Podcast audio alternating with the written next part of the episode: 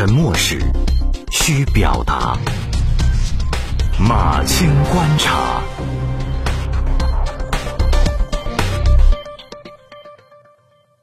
马青观察交流对新闻的看法。大家好，上个周日是正常上班的日子，主要是因为要为五一假期置换，于是关于五一调休的吐槽火爆了社交媒体。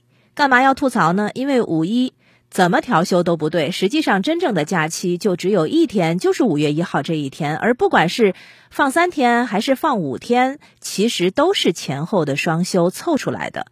凑假期啊，让不少人都觉得挺烦的。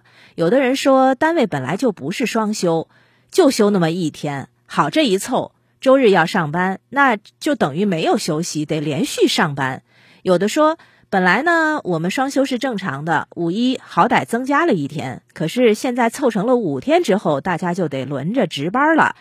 那结果这么一值班好，等于我五一根本没有放假。还有的人因为调休安排工作，不管是前紧后松还是前松后紧，只要改变节奏重新调班，他一定都增加难度。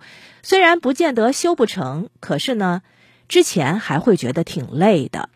还有网友表示。二十八岁以下的青年人，本来五四青年节这一天是有半天假的。那好，你这么一凑，五天假，就等于说我五一假期我少放了半天呀。总之，吐槽各有各的理由。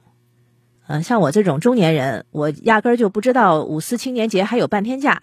嗯，那你们二十八岁以内的青年人，你们能放这半天假吗？平常 能放的，请举个手。我呢不是来吐槽的，我是就是来说句实在话的。我的实话就是，除非五一增加假期，否则怎么调休都一定会骂。我不知道大家还记不记得，为什么五一会从凑三天变成凑五天？二零一八年当时公布了二零一九年的节假日安排，二零一九年的五月一号正好是周三，前不着村后不着店，然后按照当时的放假规律。周三是不凑假的，那到了二零一九年，真的要这么放，五一就只有一天的时候，大家怨念丛生，愤愤不平。五一假怎么这么短啊？这还让人怎么放啊？放还不如不放啊！五一本来就只有一天假，清明、端午、中秋也是一样，都只有一天假，那个三天全都是凑出来的。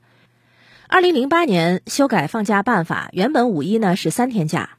呃，后来呢，修改这个办法就是把五一的三天假减为一天，增加了清明和端午、中秋三个假期。其实总量只增加了一天，可是看上去是增加了三个假。那一到五一，大家就吐槽，这已经是常态了。不管是抱怨凑假的，还是抱怨不凑假的，都不过是在演绎朝三暮四的故事罢了。就因为二零一九年当时对。周三只有一天五一假，怨声一片。所以，我记得那一年是经过了一个紧急程序做出调整，和周末调休一天，然后变成了四天假。那去年呢，则是干脆调休两天，把五一假期延长成了五天假。今年是继续了五天模式。五天模式其实也没有什么不好，因为公众实在是太渴望出游了。你看这个疫情。让我们去年基本上大家哪儿都不敢去，那今年呢，人们渴望出游的欲望大大增长，而且经济增长也需要大家释放消费力，于是这个就形成了共振。今年五一出游的火热程度达到什么程度了？火车票一放就空，一放就空，都堪比春运了。无论怎么放，为什么都会吐槽一片呢？因为不管怎么修，都有人不满意，而大多数时候都是不满意的人会主动发牢骚。而愿意这么修的，那基本上就不说话了。其实很多网络舆论都是如此，网络呢就是个放大器，很容易汇聚和放大某一类的声音，而且还会误认为这一类就代表了大多数。而对五一放假来说，不管是吐槽的还是支持的，你不管支持哪一种方案，有一点不满意，大家一定是共同的，就是我们都嫌五一只放一天。